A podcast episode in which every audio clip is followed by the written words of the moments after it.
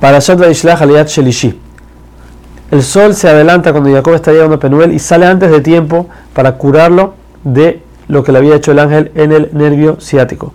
Por ese eh, suceso que le pasó en la pierna a Jacob, entonces todos sus descendencias no comemos el Gidas que es el nervio ciático de la pierna.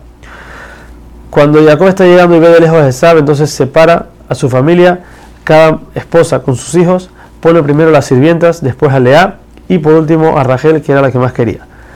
Cuando Jacob ve a Esab más cerca, entonces se posterna siete veces. Esab por su lado corre donde Jacob lo abraza y lo besa. Hay quienes opinan que en verdad él lo perdonó y quería ser en verdad como un hermano. Hay otras opiniones que en verdad siempre Esab odia a Jacob.